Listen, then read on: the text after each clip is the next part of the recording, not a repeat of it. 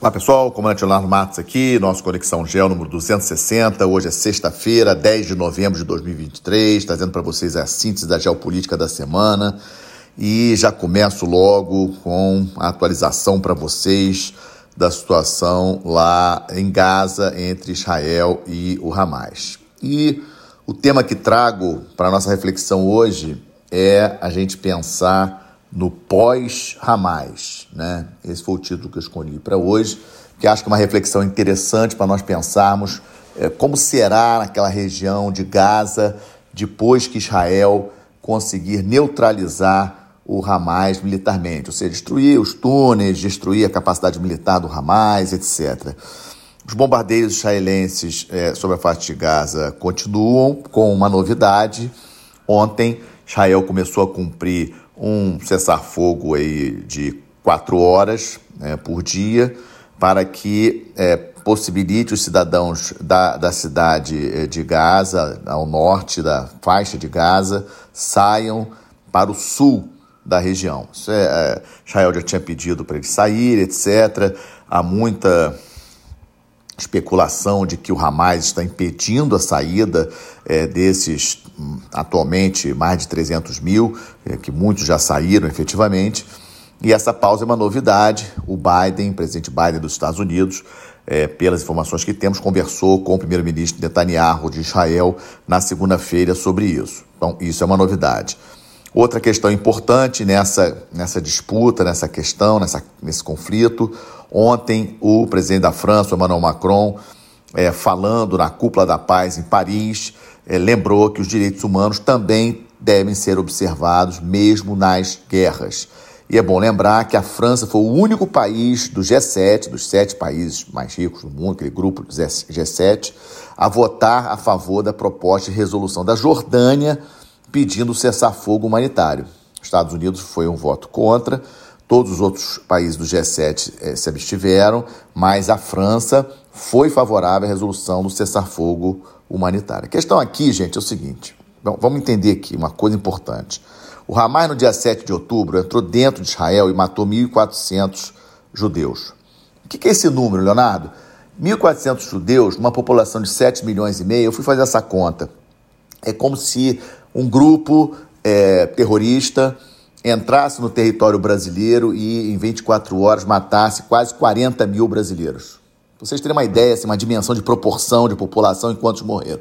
Por isso que muita gente fala que o 7 de outubro de 2023 é o 11 de setembro de 2001 para os israelenses. Né? Ou seja, o tamanho da dor, muitos israelenses, muitos judeus é, conheciam pessoas que morreram e ainda tendo a questão dos reféns. Nós não podemos esquecer que do absurdo do Hamas sequestrar 240 pessoas, levar para dentro do território de Gaza, que estão lá naqueles túneis, nós não sabemos onde eles estão. Né? Obviamente há um risco desses ataques que Israel está é, perpetrando contra o Hamas, reféns morrerem, sem sombra de dúvidas, existe esse risco, há muita preocupação com relação a isso. Mas o fato em si do Hamas fazer toda essa gente de refém é algo inaceitável, inexplicável. É, não tem. Pode falar de Estado palestino, pode falar de qualquer coisa, pode acusar o governo de Netanyahu e de Israel de opressor, de qualquer coisa, mas sequestrar 200, é, mais de 200 pessoas civis, nada a ver com, não são militares, né, para dentro de Gaza é algo inaceitável. Na, a comunidade internacional não pode aceitar isso como algo normal. Então, Israel vai neutralizar o Hamas em algum momento. Acho que até o final deste ano, pela, em função aí da, da capacitação do exército israelense, a área ser geograficamente pequena.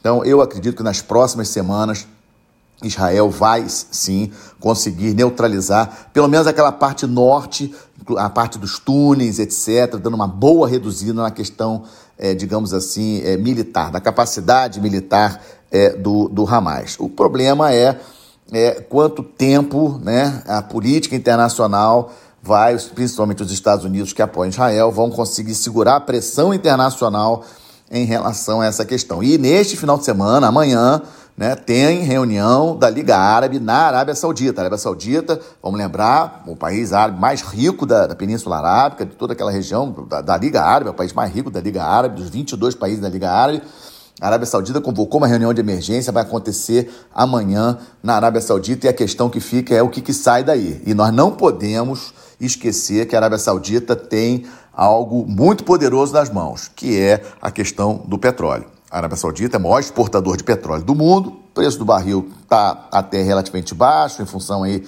do baixo crescimento da economia global, China, Europa crescendo, aliás, não crescendo, menos 0,1 aí no último trimestre, em termos de economia da Europa. O preço do petróleo oscilando, o barril de petróleo oscilando em torno de 80 dólares, mas se a Arábia Saudita resolver fechar a torneira, como fez em 1973, o preço do petróleo vai explodir. Então, essa é uma questão importante, vamos ficar de olho, atentos a essa reunião da Liga Árabe neste final de semana. E a novidade, tentando responder essa questão né, do pós-Hamas, ou seja, e, e no momento que Israel conseguir neutralizar o Hamas, quem controla a faixa de Gaza? O Netanyahu deu uma pista essa semana. Então, foi perguntado e ele deu uma pista dizendo que Israel vai permanecer em Gaza o tempo que for necessário. E, obviamente, isso gerou ruídos. O próprio presidente Biden dos Estados Unidos já falou que Israel permanecer em Gaza depois é um erro. Mas quem vai ficar na faixa de Gaza? Quem vai controlar? A autoridade palestina, lá da Cisjordânia, que não tem legitimidade política nem mesmo na Cisjordânia, junto aos palestinos, então, essa é uma questão muito complicada. Como será resolvida essa questão? Ninguém sabe. Eu ainda não consegui ver nenhuma sugestão. Já falaram aí de Liga Árabe, já falaram da própria ONU. Ou seja, quem vai é, tomar conta, digamos assim, da faixa de Gaza depois que Israel é, efetivamente neutralizar militarmente o Hamas. Como estamos vendo, já tinha falado isso antes, Hezbollah é, não está fazendo nada demais, não está fazendo grandes ataques, as milícias no Irã fazendo alguns ataques, as milícias do Irã na Síria perpetrando alguns ataques contra Israel, inclusive essa semana também vimos ataques dos Estados Unidos contra bases dessas milícias pró-Irã dentro da Síria, ou seja, de uma certa forma os Estados Unidos atuando diretamente né? não diretamente no conflito, porque não atacou diretamente o Hamas, mas indiretamente ajudando Israel com ataques aí contra bases é, de milícias pró-Irã dentro da Síria que estavam atacando bases dos Estados Unidos. Lembrando que os Estados Unidos ainda tem alguns é, militares de operações especiais dentro da Síria, também tem militares dentro da, do Iraque, em número menor, mas possui. É um ponto importante. E aí, vamos para o segundo tema que eu escolhi para hoje, que é a questão das eleições nos Estados Unidos. Né? Essa semana aí, um marcozinho aí de um ano para as eleições é, gerais dos Estados Unidos, em novembro é, do ano que vem teremos eleições gerais, e as últimas pesquisas, as pesquisas que saíram essa semana, deram vitória do Trump. Né, o ex-presidente Trump. E isso, obviamente, causou muito rebuliço, tem muita gente especulando que pode, o que pode acontecer, inclusive falando, especulando uh, nomes para outro candidato eh, democrata no lugar do atual presidente Biden para tentar bater o presidente, o ex-presidente Trump nas eleições, caso realmente confirme, ah, não temos aí eh, confirmação se o Trump será ou não o candidato republicano, mas é uma questão importante. E aí, qual é a situação? O presidente Biden é do Partido Democrata. O Partido Democrata tem uma tradição de ser contra, bastante contra, o atual governo de Israel. Né? Nós não podemos esquecer que esse novo governo do Netanyahu, que assumiu o poder em Israel em dezembro do ano passado, é o mais ortodoxo, mais radical, é, religioso, radical governo da história de Israel. Não é de agora, dos últimos 10 anos, não.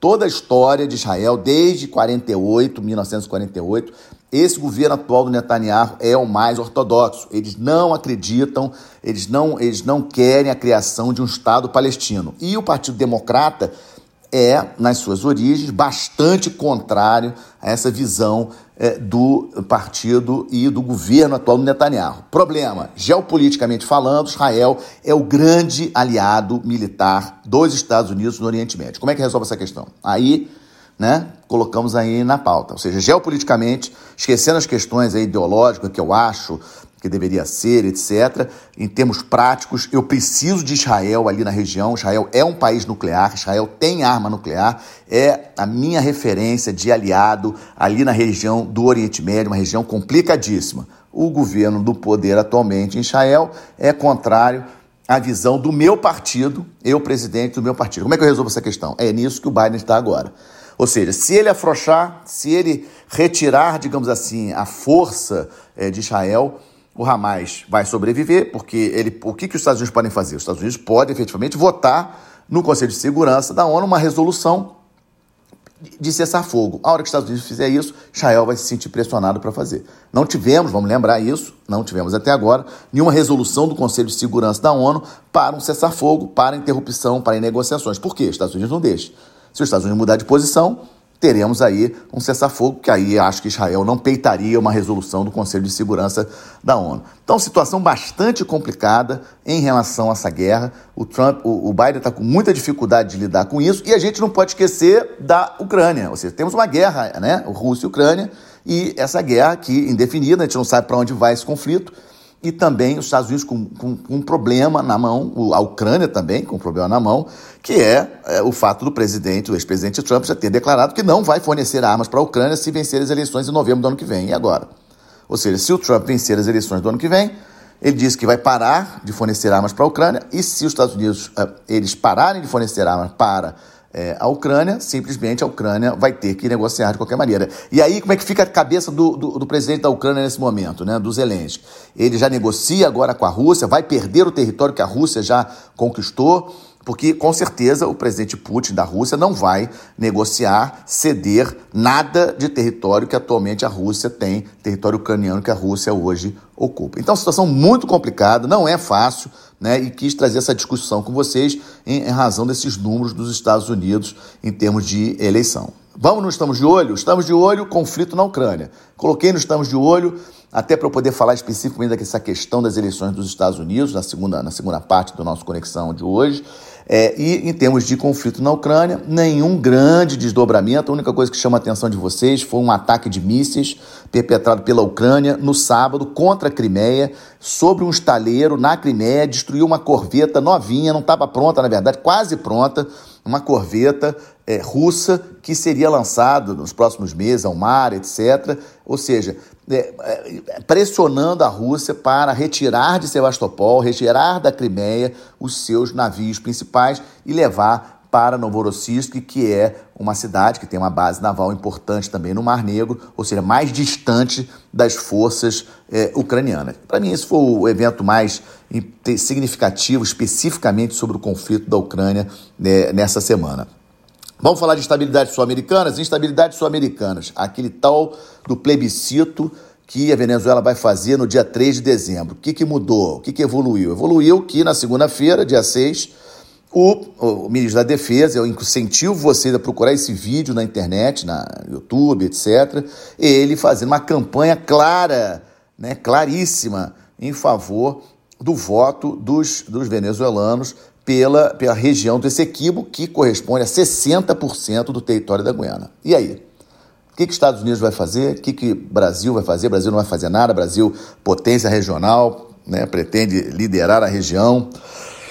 Vamos esperar ter o plebiscito do dia 3 de dezembro, ter a votação aí, provavelmente maciça, que, é, dizendo que a Venezuela tem sim, pelos venezuelanos, a Venezuela tem sim direito àqueles 60% do território da Guiana e, um detalhe, de, dentro desse 60% do território da, da Guiana, essa região desse equibo, a parte marítima desse território, petróleo. E petróleo sendo explorado principalmente por quem? ExxonMobil, uma empresa norte-americana. Então, essa é a grande questão, estamos de olho. Outra questão que estamos de olho, estamos acompanhando as eleições na Argentina, virada nas pesquisas. Essa semana tivemos aí, na média dos institutos de pesquisa, diferente da semana passada, o candidato Milei da direita, é, ultrapassando o Sérgio Massa, que é o candidato do governo atual da Argentina, ou seja, com uma perspectiva aí de vitória é, do Milei é, na, na, nas eleições do dia 19. Vamos seguir de olho, vamos seguir acompanhando. As eleições ocorrerão no outro final de semana, não é neste final de semana, mas as, as, a média das pesquisas dessa semana já apontam vitória do Milei. Nas crises africanas, trago para vocês uma novidade, né?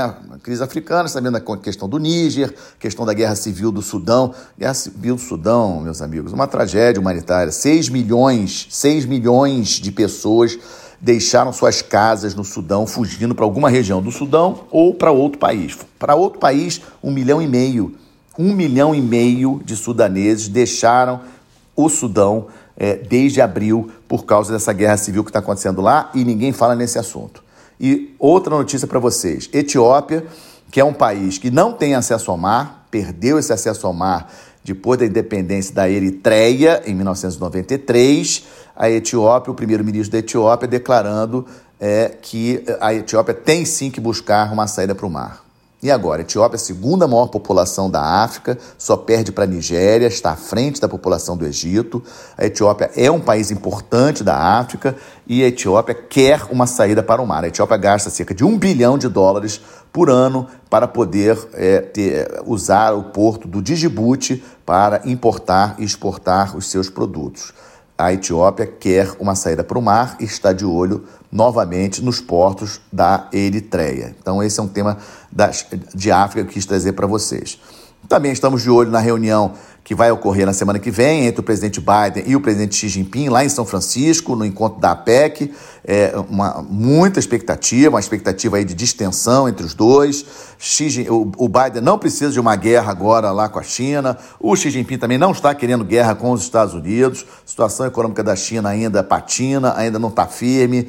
É, tivemos a, na semana passada a definição com relação à questão do ministro da Defesa da China, que estava sumido desde agosto, e resolveram tirar ele definitivamente da, da, da, da, posição de, de, ministro da Defesa. É, a China não, não mostra números fortes de crescimento esse ano. Não sei se vai chegar a 5% de crescimento, que era a meta chinesa. Acredito que não chegue. Ou seja, acredito que essa reunião do dia 15, quarta-feira da semana que vem, lá em São Francisco será positiva nesse sentido. E fecho o estamos de olho na crise migratória da Europa. Crise migratória da Europa é, na minha avaliação, fora a guerra da Ucrânia, o maior problema europeu.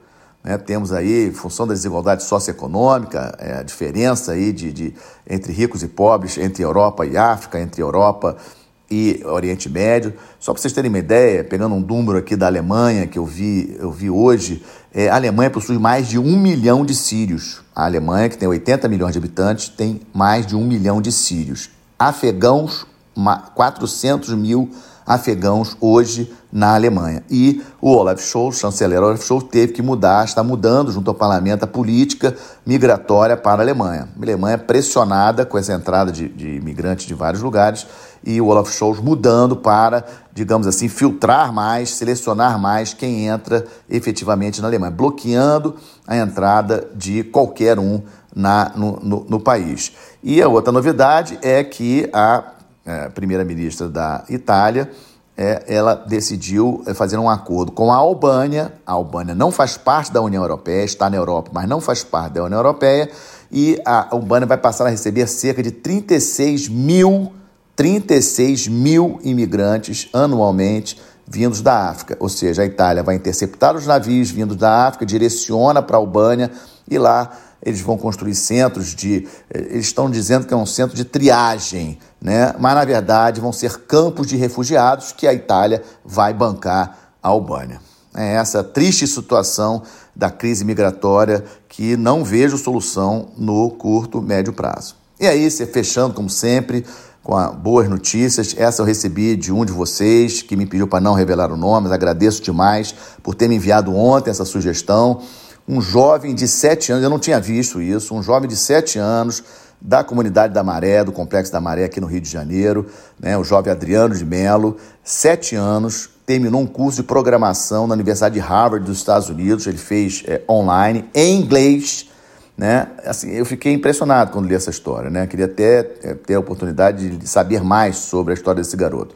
Ele passou por uma, um processo de seleção que ele teve que se justificar com a banca lá de Harvard em inglês, a, explicando a sua situação financeira para poder fazer o curso de, de programação é, isento de taxas. Ou seja, uma excelente notícia, uma notícia inspiradora, mostra como que o Brasil tem coisas assim maravilhosas, como que a importância da educação, né? ou seja, como, como a gente tem gente de qualidade por todo o Brasil, que a gente precisa é, é, resgatar, dar oportunidade, né? o problema é falta de oportunidade, a educação realmente é importantíssima para qualquer país e aqui no Brasil estamos precisando muito dela. Com isso, fecho nosso Conexão 260, agradecendo demais a confiança de vocês no meu trabalho. Se vocês gostam, não esqueçam de deixar o like, não esqueçam de compartilhar com seus amigos, indique o nosso Conexão Gel para os seus amigos. Lembrando também que não apenas no YouTube, mas também no Spotify e também com a nossa página lá no Instagram. Um excelente final de semana, uma ótima semana. Até a próxima sexta-feira, se Deus quiser. Muito obrigado.